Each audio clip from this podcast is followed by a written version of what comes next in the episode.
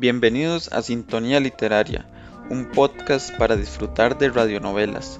El día de hoy les estaremos compartiendo el cuento La pareja de enamorados. Esperamos que lo disfruten. Un trompo y una pelota yacían juntos en una caja, entre otros diversos juguetes, y el trompo dijo a la pelota, ¿por qué no nos hacemos novios?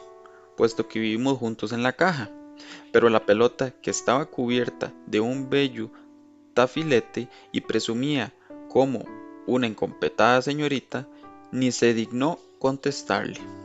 Al día siguiente vino el niño propietario de los juguetes y se le ocurrió pintar el trompo de rojo y amarillo y clavar un clavo de latón en su centro.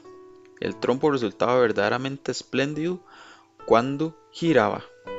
Míreme, dijo a la pelota. ¿Qué me dice ahora? ¿Quiere que seamos novios? Somos el uno para el otro. Usted salta y yo bailo. ¿Puede haber una pareja más feliz? ¿Usted cree? dijo la pelota.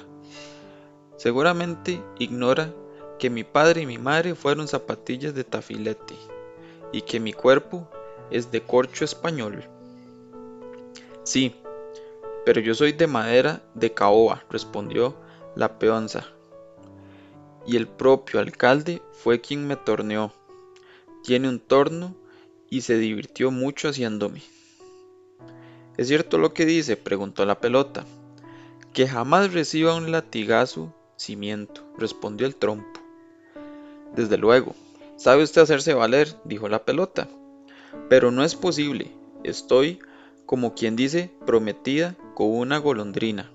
Cada vez que salto en el aire, asoma la cabeza por el nido y pregunta, ¿quiere, quiere? Yo, anteriormente, le he dado ya el sí. Y esto vale tanto como un compromiso. Sin embargo, aprecio sus sentimientos y le prometo que no lo olvidaré. Vaya consuelo, exclamó el trompo, y dejaron de hablarse. Al día siguiente el niño jugó con la pelota, el trompo la vio saltar por los aires igual que un pájaro, tan alta que la perdía de vista. Casi cada vez volvía, pero al tocar el suelo pegaba un nuevo salto, sea por afán de volver al nido de la golondrina, sea porque tenía el cuerpo de corcho. A la novena vez desapareció y ya no volvió. Por mucho que el niño estuvo buscándola, no pudo dar con ella. Ya sé dónde está, suspiró el trompo. Está en el nido de la golondrina, y se ha cansado con ella. Cuanto más pensaba el trompo en ello, tanto más enamorado se sentía la pelota. Su amor crecía precisamente por no haber logrado conquistarla. Lo peor era que ella hubiese aceptado a otro, y el trompo no cesaba de pensar en la pelota mientras bailaba y zumbaba. En su imaginación la veía cada vez más hermosa. Así pasaron algunos años y aquello se convirtió en un viejo amor. El trompo ya no era joven, pero he aquí que un buen día lo donaron todo. Nunca había sido tan hermoso. En adelante sería un trompo de oro y saltaba que era un contento. Había que oír su ronrón pero de pronto pegó un salto excesivo y adiós. Lo buscaron por todas partes, incluso en la bodega, pero no hubo modo de encontrarlo. ¿Dónde estaría?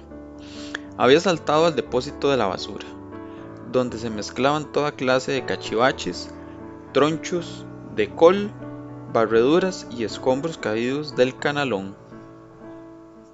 A buen sitio he tenido que parar.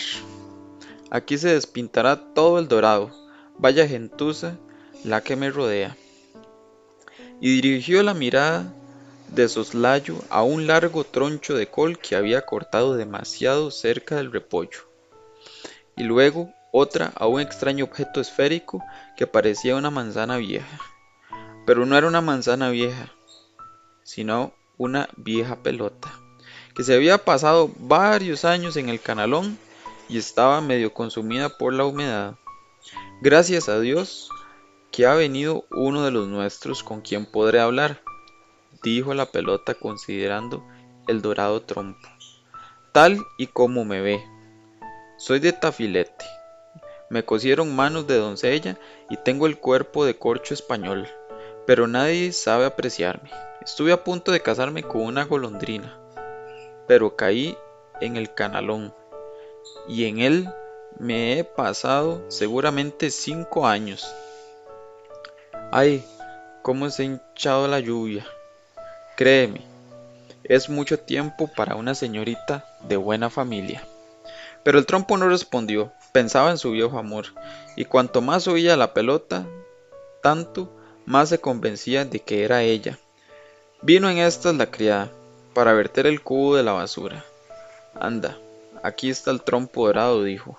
El trompo volvió a la habitación de los niños y recobró su honor y prestigio. Pero la pelota, nada más, se supo. El trompo ya no habló más de su viejo amor. El amor se extingue cuando la amaba. Se ha pasado cinco años en un canalón y queda hecha una sopa. Ni siquiera es reconocida al encontrarla en un cubo de basura. Usted acaba de escuchar Sintonía Literaria, un podcast para disfrutar. Esperamos que la hayan pasado bien y los esperamos en nuestro próximo episodio. Muchas gracias por sintonizarnos.